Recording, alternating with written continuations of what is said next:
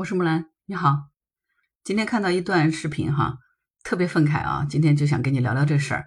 这个事情是发生在湖北孝感，好像是两个小孩在滑滑梯不小心碰到了，结果呢，突然被碰到的那个小孩的爸爸呢，就扇了另外一个小孩妈妈两个耳光。被打的那个女子的丈夫看到以后呢，赶过来一脚就踹向打人的这个男子。此后两个人就撕扯到了一起。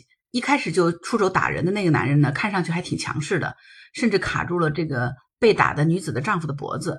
这之后呢，就被其他人拉开了。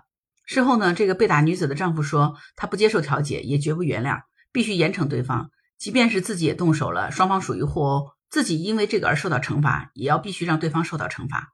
不知道你看到这个视频，你是不是觉得挺愤怒的？觉得你这个男的怎么能随便打女人呢？这个视频出来后不久呢，随后整个完整的事件视频就出来了哈。我给你们讲讲到底是怎么回事。十月六号呢，在湖北孝感，陆先生放假的时候呢，带着老婆和孩子一家三口到游乐园去玩。陆先生的小孩在玩滑梯的时候，没有发现前面还有一个小女孩，所以在滑的时候呢，就不小心碰到了对方。陆先生的妻子还有小女孩的父亲发现以后呢，立刻就上前将哭着的小女孩扶了起来。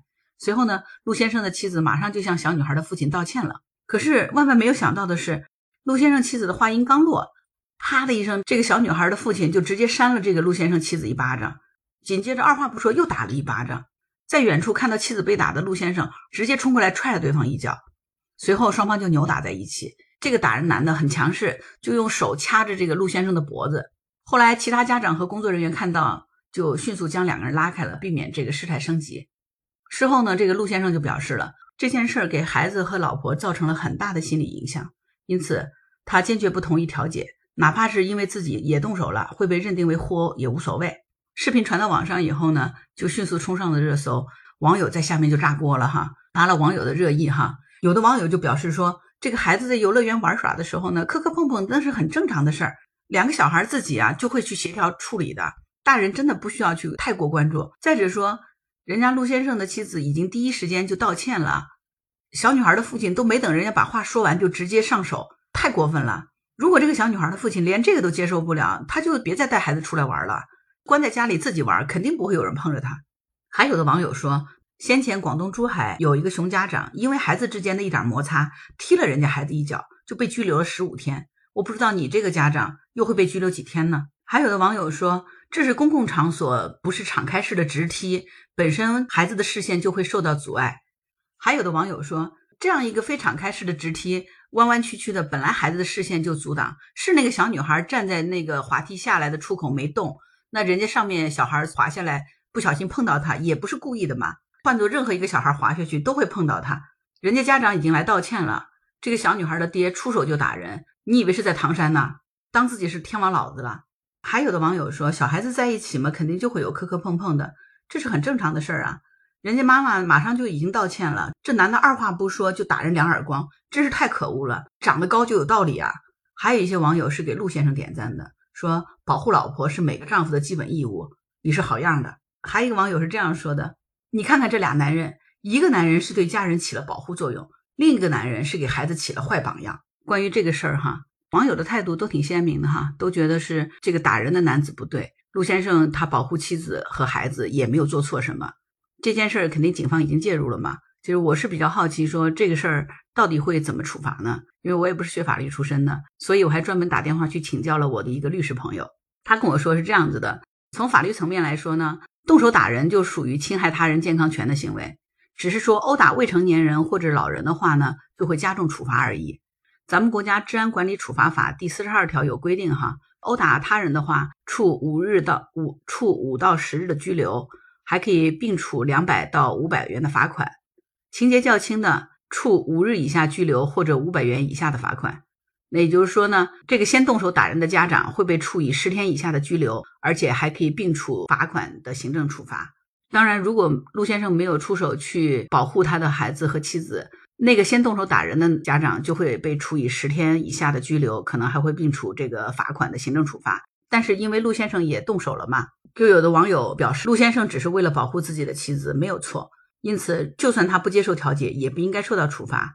对这个事儿呢，我那个律师朋友说是《治安管理处罚法》第九条有规定的，说是因为民间纠纷引起的打架斗殴属于违法行为，情节比较轻的呢，公安机关是可以调解处理的。经过公安机关的调解，双方的当事人达成协议的，可以不予处罚。